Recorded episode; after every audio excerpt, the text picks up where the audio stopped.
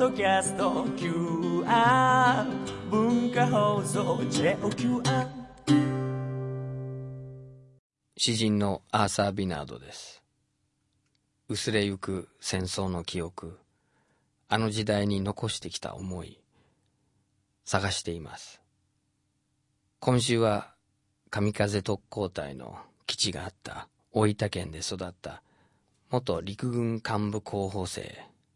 第81代内閣総理大臣村山富一さんの話です。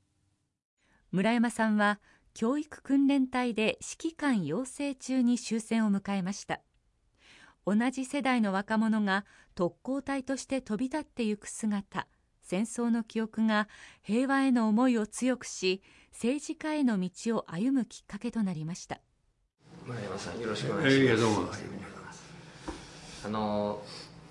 明治大学に入られて、そして2年経った時にその徴兵されたっていうふうに聞いたんですけど、そもそもその漁師の家でしかも兄弟が多くてあのそのみんなで家族で煮干しを作るとかそういう生活からその明治大学に入るっていう道はかなり険しいものが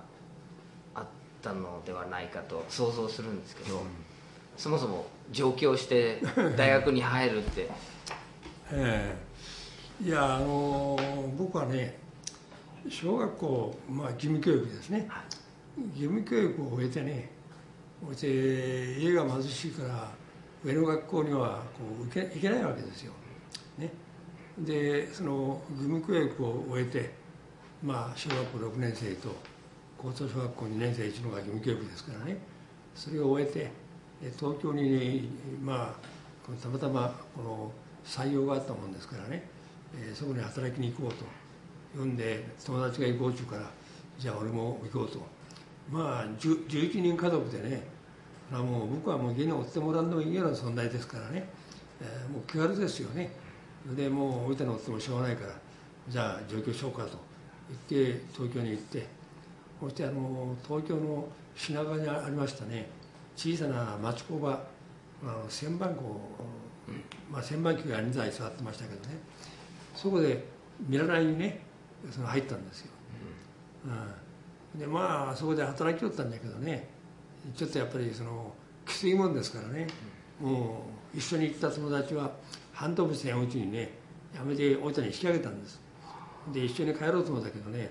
まあせっかく上京したのにね敗れて負け負けになって帰ることはね俺はもう困ると。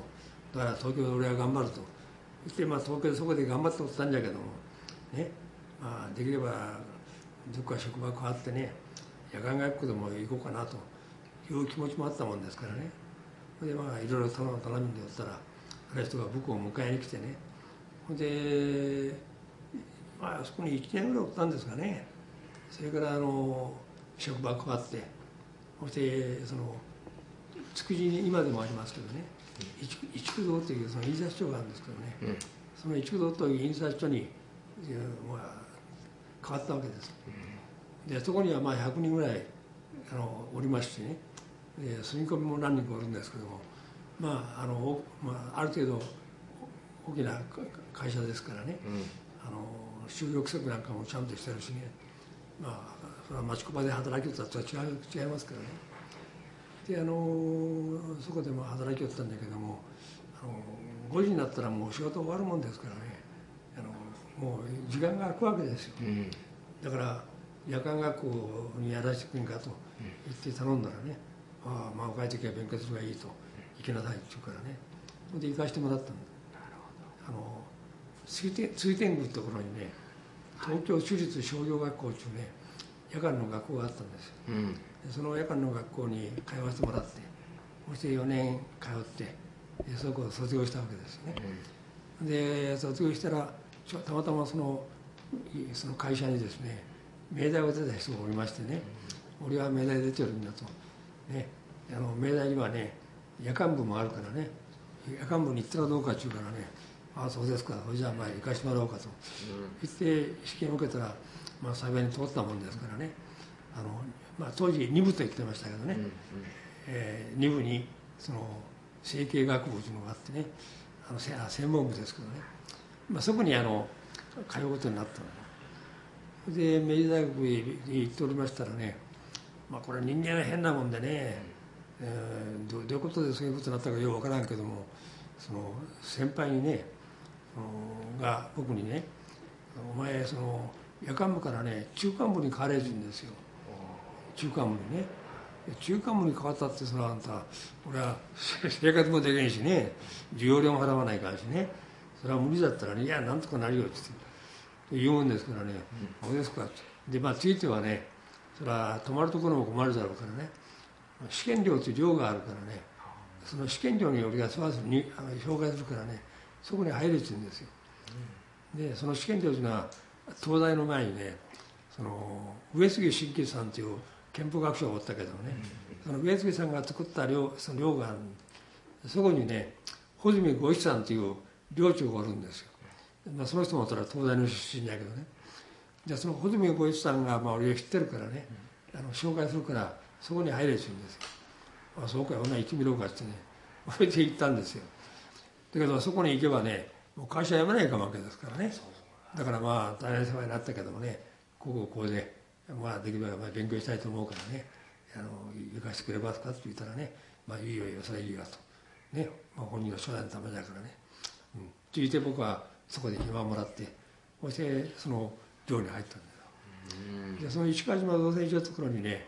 あのあの試験寮というところにね半年ぐらいおりましたよ。で私はこの試験寮におって半年間その穂積という寮長とね生活を共にすることによってね人生観が変わったんですよねある意味では。いやそれはねその人はもうこの宗教的社会主義って言いますかねそういうまあ言葉で表現がお互いにしてましたけど当時ね。そういう人なんだだからその出るものはわず食うものは拒まずでね、まあ、どういうことが誰が来ようとね身分に差別なくねみんな平等に扱うしね。とりわけそのアジアの学生なんかはねやっぱり虐げられた学生だと差別された学生だというんで必要以上にねやっぱり歓迎してね大事にこうしていくというようなところがありましてね、まあ、そんな意味では非常にその何て言いますかね人間的に正義感の強いねそういうその小泉さんの生き方というものにねこう接してでね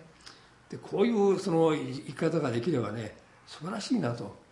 ね、いうことで、まあ、大変感銘を受けたわけだと。ね、で半年ぐらいそこにおったんだけども、まあ、あのたまたま学校の方でね学徒動員があってで石川島造船所ってところにね動員されていってでそこで働きをってあのちょうど兵役の義務があって二十歳になったら徴用検査を受けなきゃいけませんから、ね、で徴用検査を受けてそして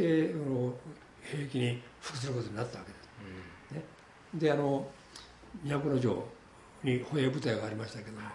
その都城の歩兵部隊に入隊するわけです。そこでその3月か3か月間ぐらいねその初任兵のね教育があるんですよ。ね、で第一期の建設があるわけです検閲が。第一期の検閲が終わって初めて、まあ、一人前の兵隊になるわけです一人前の兵隊に。でその第一期の検閲が終わった後今度はその幹部構成の試験というのがあった。で僕はね夜間部ですからね。だから教育訓練を受けてないんですよ。だから、教育訓練を受けてないとね幹部構成を受ける資格がないんですよ、ね、で僕は資格がないから受けられないと。こう言うたんだけどねもうタイの命令でやな。お前受け受けというもんですからねああそうですかと言ってね。でまああの夜ねこの幹部構成の試験を受ける人たちはねやっぱそんなにこう勉強するわけですよ。で僕もそれ入ってしょうがないから勉強しようって言ったね。ほいで家を試験当時になって受け行くんでみんなこう一層に控えてね。ほいで試験受け行くわけですよ、ね、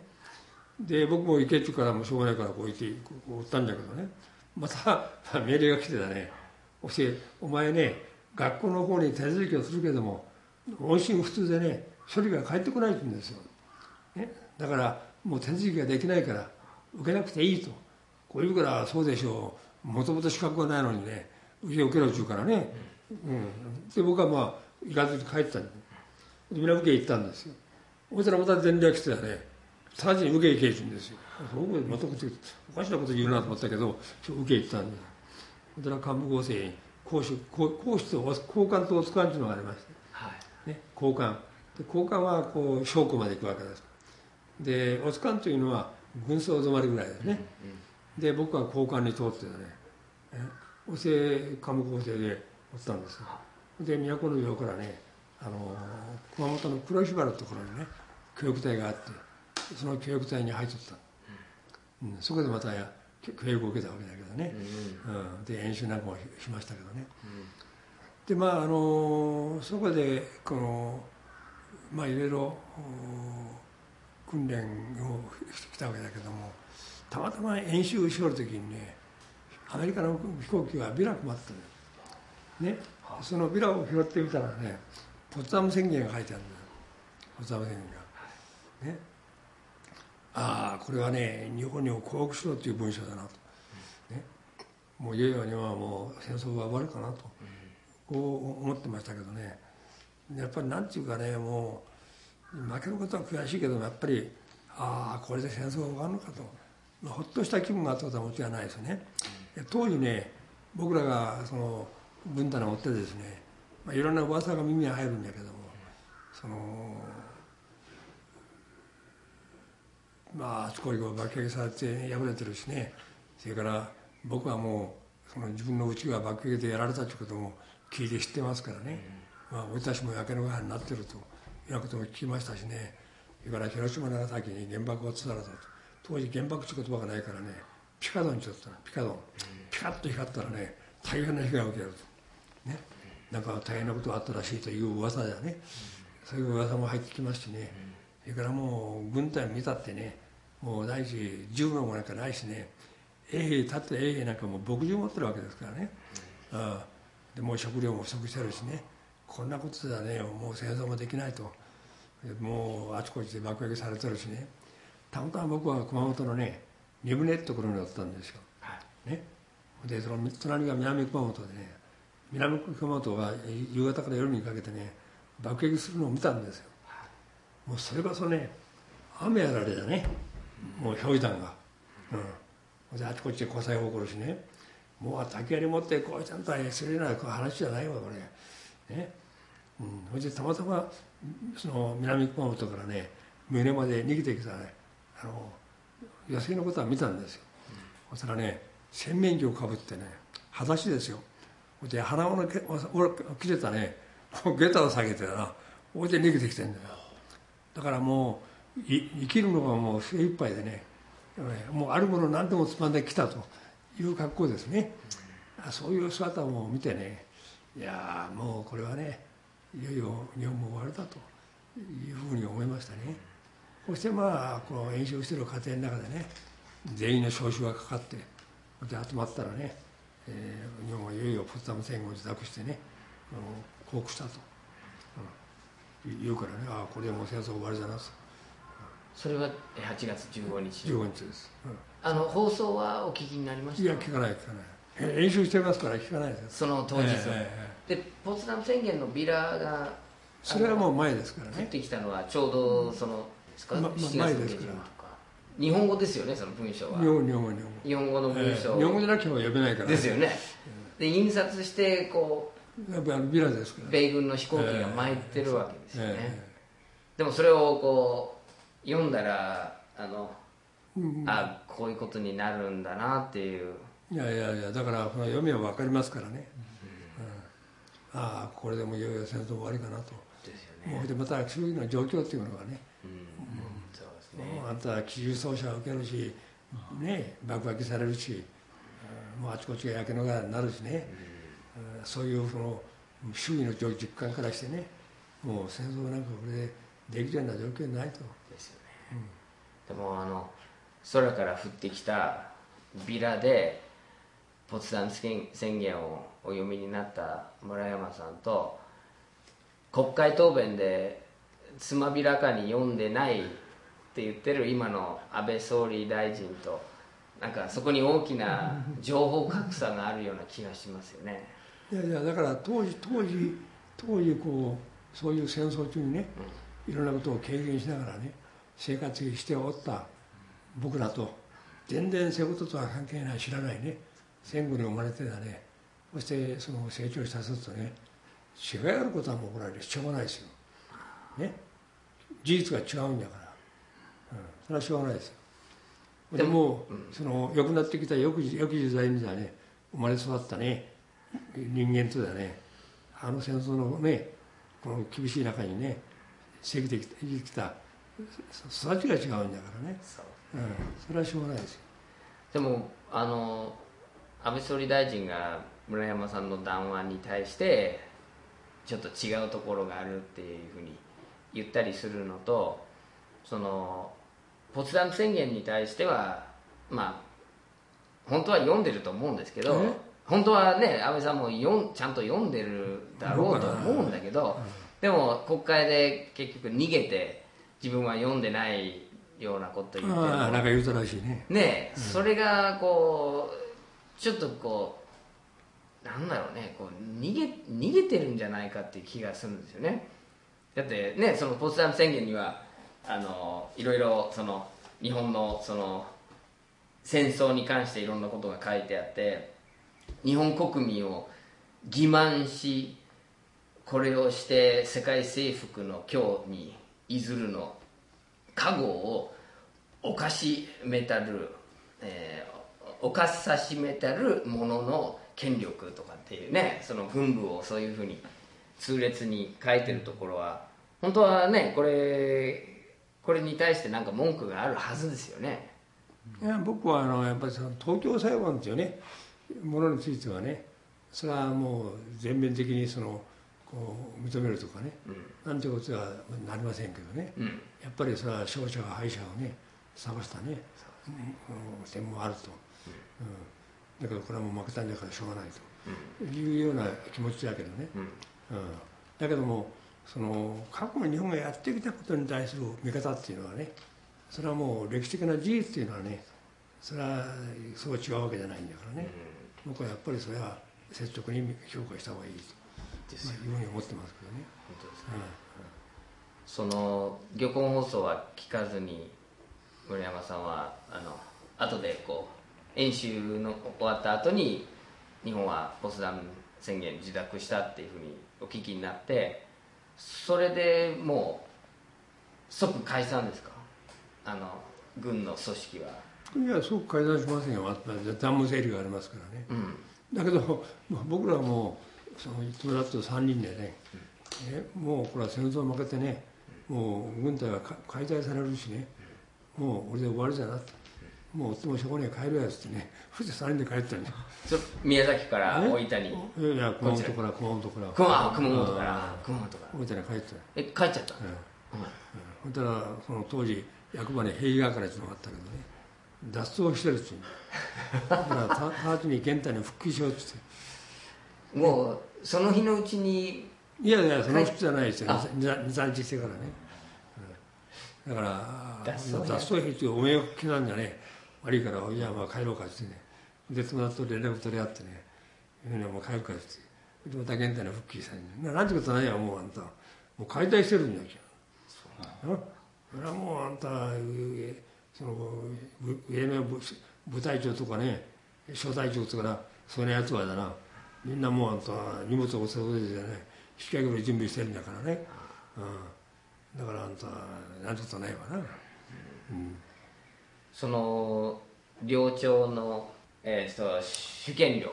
試験料。試験料。そのいやもうで僕はもうそれからあの寮には帰帰らなかった、うん、でその春哲寮というね、うん、春哲寮というあの明大の哲学研究部のね寮がありましたからね。そこに、まあ、その寮に戻ったんだけどね。その戦争終わって、えー、東京に帰ってから、ね、東京に戻って、えー、その時は穂積さんとまた交流ありました？いやいやそれは2度ほど会ったことありますけどね。その後ね、うん、でも彼の影響は大きかった？大きかったですよ。だから僕自身に対してはね、うん、うん、僕はやっぱりだいぶその人生観が変わったもんね、うん、それはその人を見るやっぱり世の中世の中ねどう生きるべきかっていうね、人生観が影響を受けたんでしょうね、うん、でそれがあのそのその後政治家になる。僕はまあその労働運動やらね、うん、社会運動なんかに足を突っ込むね、うん、一つのきっかけになったと、うん、いうことは言えると思います、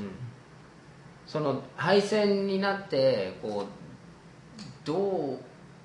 自分の中でどういうふうに受け止めたんですか？その敗戦になってこう。いやいやだからまあねあのやっぱり何て言いますかね何のために戦争したのかね。あの戦争は一体何だったのかね。いうようなことをいろいろ反省してみてね。そしてあのこれはやっぱりね天皇の統帥権をね軍部が壟断してたね。そして軍の圧力を持ってねもう弾圧をしてたね。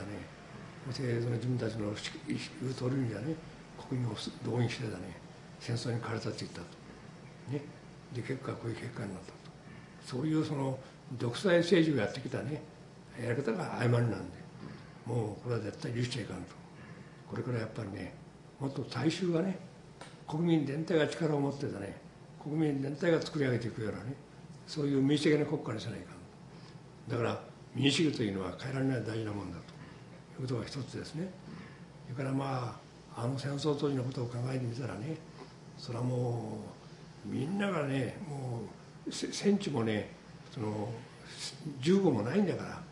ね。みんながもう戦争に駆り立てられてたね。そしてもう暗黒の中にね暮らしてきてそして命をさらされてね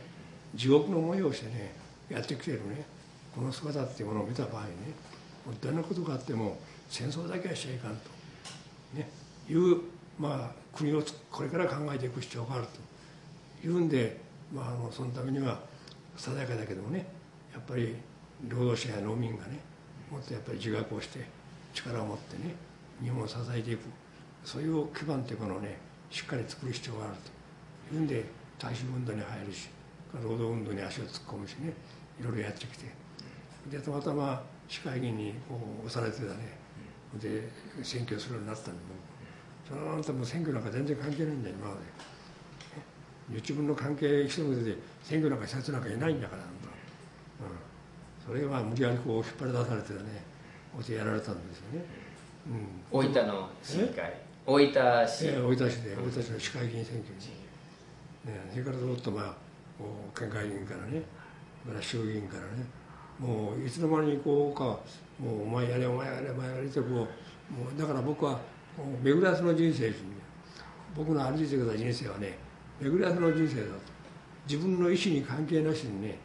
もう自然にこう運命に押されてやね。ねそしてこの歩かされてきたと、ね、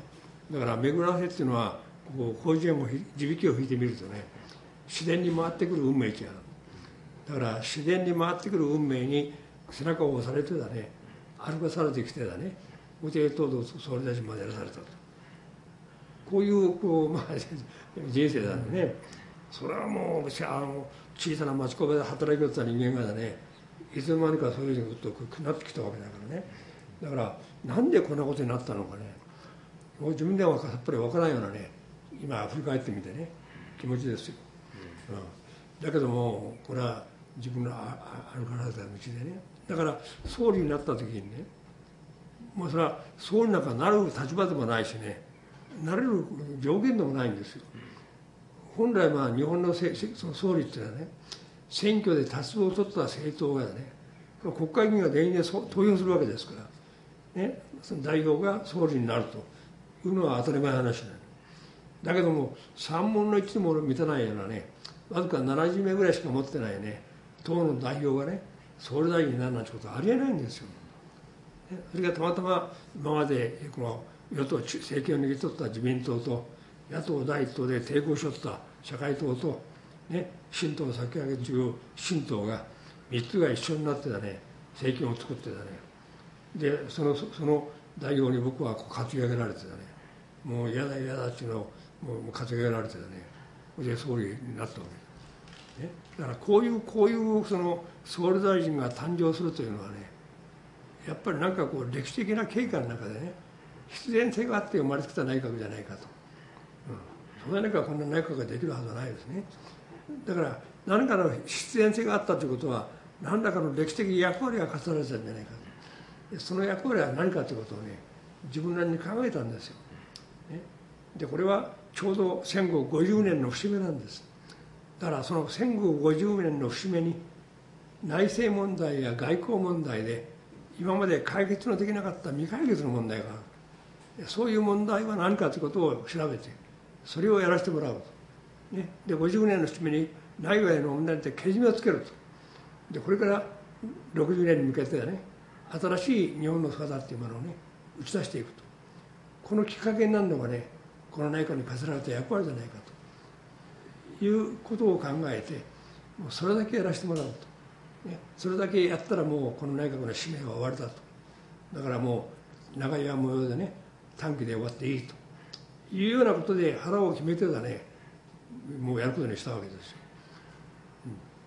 で僕はあのそのことをサントの皆さんに話をしてたね。そしてサンサントの中で50年問題プロジェクトというプロジェクトを作ってそして内政問題で未解決の問題は何かということをこういろいろ拾い上げて、ね、それで議論してもらってそして解決していくと。例えば被爆者の援護法の問題とかね。被爆者の援護法の問題なんかがねなんで決まらなかったかと言いますとねその被爆者があれだけのこの被害を受けてねこれはもう特殊な事情ですからね。だからこれこういうその被害者に対してね一つのやっぱり救済措置を取ることによってねこんなことを二度としちゃいかんという戒めになるというんで被爆者援護を作るべきだというんでまあ社会となんかがこう推進したわけだけども、まあ、自民党がね被爆者だけが被害者じゃないと爆撃を受けてね家を焼かれたもんもあるし死んだ人もおると。でも同じじゃないかと、ね、だから援護法を作ってね援護法で救済してるんだから、まあ、あえてその特別特別にね被爆者援護を作る必要ないじゃないかと。いう理屈でこう反対してるわけですね。だけどそれはねやっぱり核というね特殊なものがやっぱりこう原因になってるんだから、ね、だからやっぱり核はいかんと。いうことも印象づけるためにね援護を取った方がいいと。いうんでなんとかこの決着をつけようと。いう意味で被爆者援護という法律を作ったわけ。です、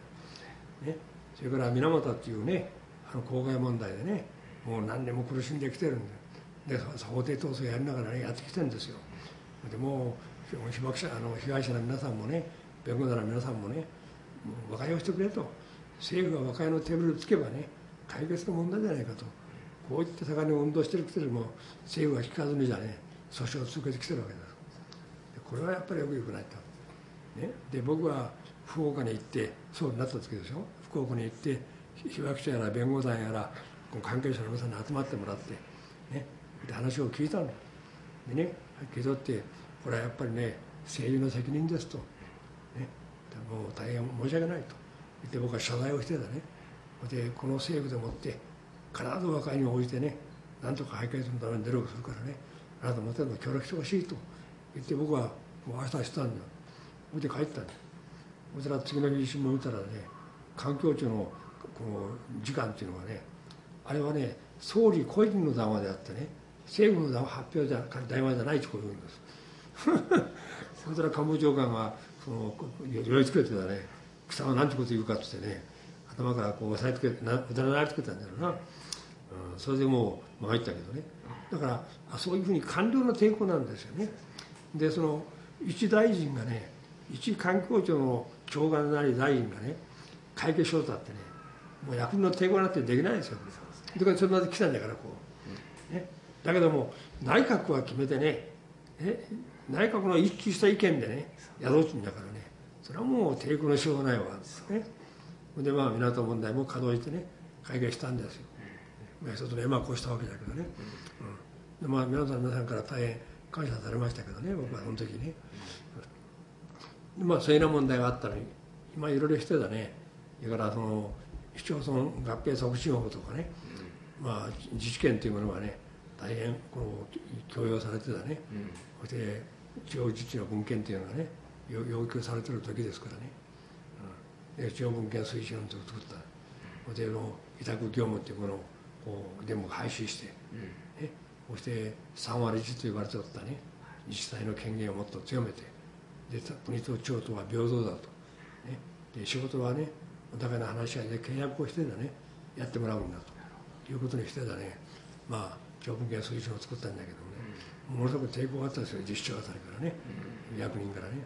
だけどもうそれはそれは時の流れだし政府はもう決めてやるんだからね。抵抗に限度があるわね。だけども僕はやめて政権が変わったらだな。またその力が復活してだもう今抑えられてるけどね、うん、残念だけどね。まあしかし一応そういう兆しを作ったりね。それから情報公開を作ったり。まあいろいろこの内閣でなければできないようなことを片付けたそれから外交問題についてはね。何といってもやっぱりこれ戦争の後始末というのをね。やっぱりきちっと入門してないと。で僕はまあ韓国や中国や ASEAN の国を回ってみてね。そういうものを感じるわけですよね、うん、だから日本の国はアジアの手ってね戦後非常にいいことをしてくれたと、まあ、日本が経済高くなったおかげでねいろんな援助もしてもらうし、ね、我が国の復興は日本のおかげで立ち直っておると、ね、日本の国はいいことをしてくれたと。もっとやっぱりアジアにしっかり腰を据えてねアジアのために信頼できる国になってほしいと。こういう期待を僕に表明するぐらいにねみんなもう寄り添ってますよ。だけど韓国や中国は、まあ、そうはいきませんよね。やっぱり韓国は36年間の植民支配というのがありますしね。それから中国はあれだけやっぱり連立にひどみになってるわけですからね。だからそういう核の島っていうものをねやっぱりきちっとしないとねまた過ちを繰り返すんじゃないかとこういう懸念を持ってますからね。それは ASEAN の国だって同じですよ。日本はいいことしてくれてるけどもしかしまあ経済大国になった国はねまた国自体がこうなるという過去の歴史のね教えをこう考えた場合にね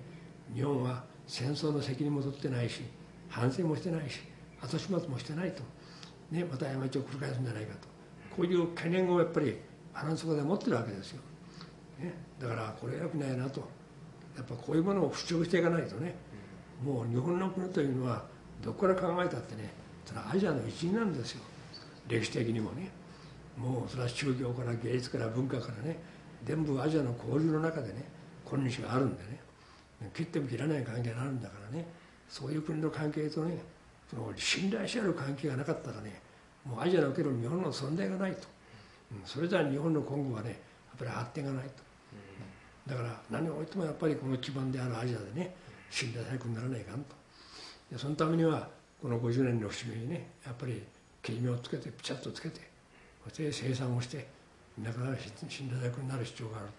と。いうんで国会決議まで上げるという参院党の申し合わせがあったんだけどもその国会決議までねもう反対が強くてだね、うん、で欠席も多くてだねかろうじて衆議院では議決されると。もう参議院では議題にもされずにだね葬りされたんだけどね、うん、だからこれはねやっぱりよくないと。いうんでもうやっぱり内閣で何らかの談話を出そうと、でこれは個人の談話でなくてねやっぱりあの閣議で決めてね正式に談話を出すと、いうんで、まあ、あの談出したんだよね、うん、でまあ抵抗がいろいろ、まあ、反対があるからね、うん、閣議で決まらなかったらねもうこれ私がそれだけやってる意味がないと。だから俺は潔く総総理辞めて内閣は掃除をすると。いう腹積もりで皆さんにもお願いしたわけ。だから閣議では一言の反反対も賛成もない。みんな無言でで満場一致決定した、ね、あの談話が出てからねそれは韓国も中国も ASEAN の国もアメリカも含めてねあれでよかったと、うん、これはもう過去の歴史問題に対する県民がついたと、ね、これからはもう過去を問わずに、ね、新しい時代に入っていこうと。いうんで2008年に1998年に金大中大統領が日本に来てね日韓共同宣言を出してその共同宣言では歴史問題に対するねお互いに同意をして、ね、これから新しい時代に入っていくつんでこれまで輸入を禁止だった文化活動なんかについてはね輸入を解いてそして韓流文化が生まれてたね日韓関係が非常に良くなってきてるわけ。で今日までその歴史歴史問題に対するこういう問題というのはもう全然なかったわけ、まあ役人問題やらねその教科書問題やらねそれは問題がこう法的に起こるけどもやはり全体として歴史問題に対する問題というのはもうななくてきた、で新しい日韓関係が幕を開いたそれからその2008年に胡錦涛を国家主席が日本に来てたね。そしてやっぱりその共同宣言の中でねもう歴史問題はこれで解決すると、ね、で新しい時代に入っていくというんで戦略的国権関係という新しい枠を開いてでその日中関係は新しい時代に入っていくんだという宣言をしてるわけですね。うん、だから私はねあのもう歴史問題に関する限りはあの談話でもってね一応収まってきたと了解してもらってきてるというふうに思っておったんだよ。それは安倍さんが第一次安倍内閣の時はね継承すると言ったんですよ。ですね。継承すると言ったんで第二次安倍内閣だったらね継承すると言ったけどもね全て継承するわけではないと。それで否定したんだ。で侵略という言葉にはね定義がないとかね、うん、いろいろこう難癖をつけたような形でもってね出てきてたね。で70年に新しい談話を出したいと。こういうもんだからやな。今問題になってるわけだよ、で私はねまあ一つわからないのはねあの第一次安倍内閣の時にね村山談話を継承すると言ったんですよ。大事安倍内閣でね。そして安国神社にね参らなかったんですよ。参りたいんだけどもねやっぱり外交問題が絡むからねまあ遠慮すると、まあ、いう気持ちでね彼は靖国神社に参らなかっただ。から国民の皆さんもねその安倍総理の気持ちというのはね十分理解してますよ。もうその上でね。それがね第二次安倍内閣になってですよ。自民党の総裁選挙終わった後の挨拶でね総理の時に靖国神社に参らなかったのはね痛恨のチャンスだと言ったという挨拶してるんですよ。そして安倍総理になったらもう直ちに靖国神社に参拝したんです、ね、だからその外交問題というのはね第一次安倍内閣の時は時よりも第二次安倍内閣の時の方がね尖閣問題があったりねなんかいろいろしてたねよくないんですよ。よくないことがあるにもかかわらずねそんなことは無視してたね。痛恨の極みをね晴らすためにはね参ったような格好での、ね、そういうところが僕にはちょっと理解できないんだけどね、うん、うん、理解できないんだけどね。それは痛恨の極みを晴らすためにはね国政はどうなってもいいのかと、ね、いうことになるんでね。俺はちょっと困ったもんだなと。僕は思いましたけどね。あのー、まあ、そういうところに彼の本音があるんじゃないかっていう気がしますからね、うん、そしてあのまあああ言ってみたりこう言ってみたりしながら村山段は継承すると言うてみたりね。またイチャモンつけたりね、えー、まあ、だから今本人もちょっと困ってんじゃないかな、うん、それでそれでもう閣議決定でなくて個人の談話にしたいとかね。なんていうようなこと言うてるし。それからまあ宿舎宿舎を集めて有識者を集めてだね。そこで教育してもらってね一つの考え方をこう出してもらってね。それに答えていきたいと。いうぐらい気持ちもあったのか知らんけどまだな。よくわからんね、うん、だけども最終的にはやっぱりねあの、まあできれば前段部分はねもう村山なんか内閣でね村山総理が50年談話で表明してるしそれから60年には小泉さんが談話で表明してるし、ね、もう3度もね同じことを言う必要ないじゃないですかと。もう談話を継承するんじゃからそれでいいじゃないですかと。いうような言い方までしてるわけだから、そこまでね弁明するんならねなんでふるさとおかしくねえじゃないかね自然な気持ちで触れないいんでね、うん、だからまあなんて言うんかねもうよくわからんね、うんいわゆる村山談話の継承を考えた時に安倍政権が一番正反対の方向に動いてるのは最最後のところに出てくる我が国は唯一の被爆国としての体験を踏まえて核兵器の究極の廃絶を目指し核不拡散体制の強化など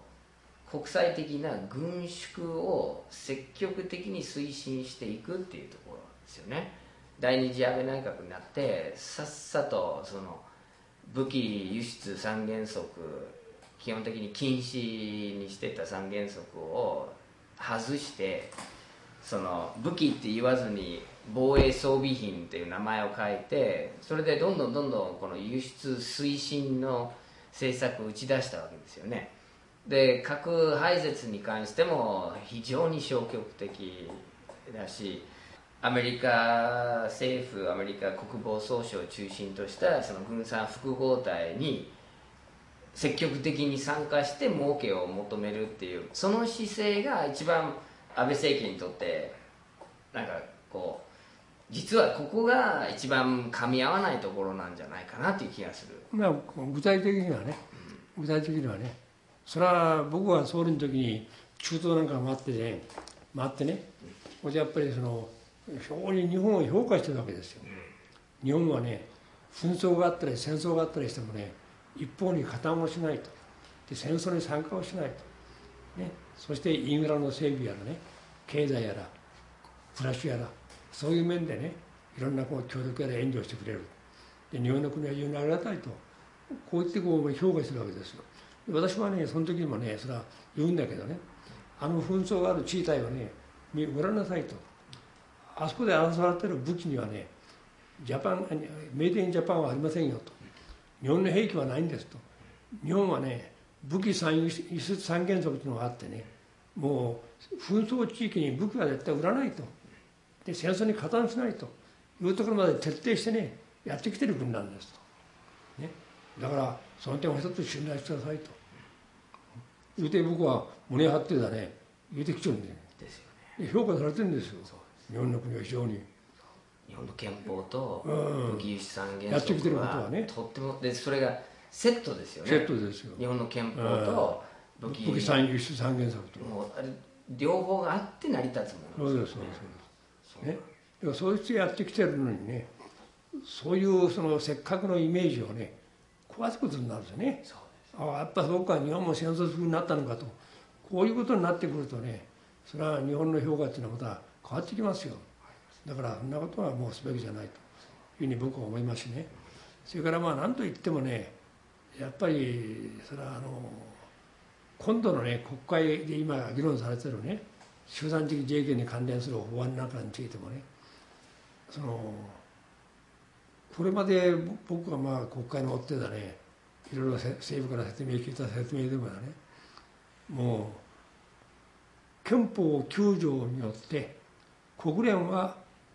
個別自衛権も集団的自衛権も認めるけれども認めておるけれども日本は平和憲法を持っているために個別自衛権はいいけれども集団的自衛権は憲法が禁止してるんだと。こう言っても歴代法制局長官はみんな説明してくるし政府もそういう説明してるんですよ。今まで。ね一貫して。それをね安倍内閣になってね一内閣の解釈解釈によってここまでは集団的自衛権も行使できるんだと。憲法の認める範囲だと。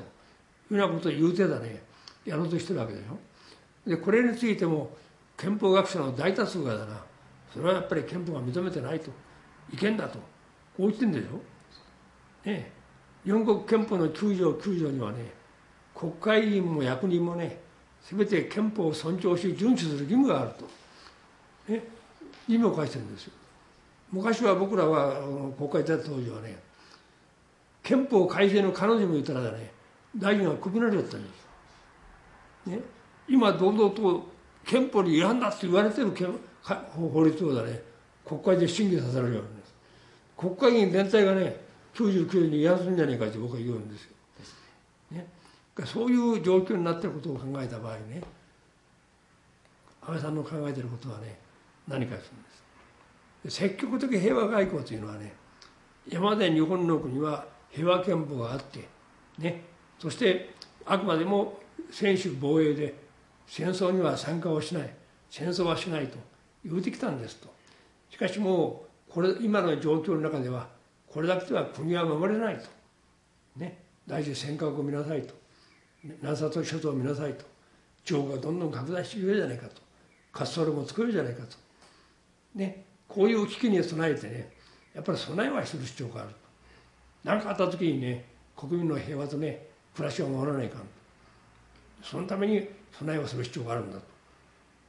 そのためにもう日本は戦争はしないんだっていうんじゃなくて憲法の許容する範囲で日本も武力を行使してね。世界平和のために努力しますというのが積極的平和主義だと僕は思うんだよ。まあ本人から詳しく聞いたことないから分からんけど僕はまあ自分で考えるね。そうするとねあまり過去の歴史のことについてね強調して反省をするとだね講談につながっていかんわけじゃんだから出るから言いたくないと、ね、そして今後の積極的平和主義というものをね強調して日本はこれから積極的にこのいろんなものに参加をして平和のために努力しますということを言いたいと。いうことが一つとねからもう一つはその植民地支配とか侵略というのはねもう歴史の中ではねどこの国もやってきたことであってね日本の国もまあやっただけの話じゃないかと、ね、なんで日本だけ取れたってね謝罪してたねその反省する必要があるのかと。いう気持ちがやっぱあるんですよ。ね、これから日本のその全然何も知らない末長い子孫に対してねこういうその屈辱的な記述をね歴史史観を残していくことはねよくないと。だからどっかでまあ消していきたいと。いう気持ちが僕はあるんじゃないかという気がしますね、うん、だからまあできればねもう薄めていくか打ち消していきたいと。もう記録として残したくないと。まあまあね今まであったけども自分の時代からはねもうできるだけそれに切り替えていきたいと。いうようなまあ一つのこう歴史観からくるね彼のこの念願があるんじゃないですかね。でもそうしてしまうとまあ歴史が分かんなくなるんですよね。で歴史が分かんなくなるとまあよく言われるように繰り返しますよね。歴史は繰り返す。それは学ばないと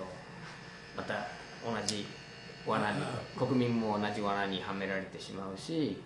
そのですね戦争が始まったらおしまいだもうそこで止めるっていうのは本当にああのねあのやっぱり必要以上にその期間はあるんですよ期間は。ね。まあヨーロッパやらなんかはねもう戦争はないというような時代になってきてるけどもアジアの場合にはね北朝鮮があるしねねで過去もミサイル撃ったりしてるし、ね、それからこの尖閣との問題やら南薩諸島においては中国がどんどん拡大してきてだねそれでその世界中でね今一番危機にあるのはアジアだということを必要以上にこうああふってだねだからこそ備えが必要があんだというふうに言われてるし。またそれをそういうふうに思っている国民も私はおると思いますよね。おると思うんです、うん、だけどねもしもしそういうことがあるとするならばねあるとするならばそういう危機が生まれないように発展しないようにだねこう防いでいくと。いうために外交というのがあるんだからね。もっと外交努力をしてだねやって話して解決していくようなね努力をすべきじゃないか、ね、相手が備えるからこっちも備えると。言って備え合っていってだね。ここのつまり戦争になると。これは過去の事例じゃないかと。そんな過ちを繰り返さないためにねやっぱり外交というものがあって今世界はこれだけ落ち着いて話をすることになってるんだからね。日本も積極的にね外交力を発揮してだね。平和憲法を持ってるんだから日本の国は戦争しない国なんだと。これまで平和国家を作るために歩いてきたんだと、ね、これを壊したくないと。世界に広めたいと言ってたね訴えていけばだな何もあんたいや俺たちは戦争するんだなみたいな戦争するもないよ日本のある意味一番強いあの世界に対してこう積極的に働きかけてで日本の発展も含めたその、えー、未来を求める一番強い足場が今の憲法そして、まあ、僕はその武器を武器輸出を禁止してた三原則ってもう僕はそこが土台になってそのアメリカとは独立した動きが取れる日本のあのそれこそどし、うん、独立の足場だと思うんですよね。第一ね。それはイラク戦争だってねイラク戦争でアメリカの海兵隊はね4000人以上死んでますよね。犠牲になってますよ。アメリカの持ってるね力を持ってきたらねそれは一つまりもないですよイラクなんかそうでしょ？核を使ったって何使ったって。ないよだけど本当持ってる武兵器が使えないじゃないですか。ね？北が南北核を開発したってね核は使えないですよこれ。もう使ったらおしまいですから、ね、そういう時代なんですよ今。だからもう戦争なんかできないんですよ。と僕は思うんですよね、村山富一さんのインタビューはここまで前編をお送りしました。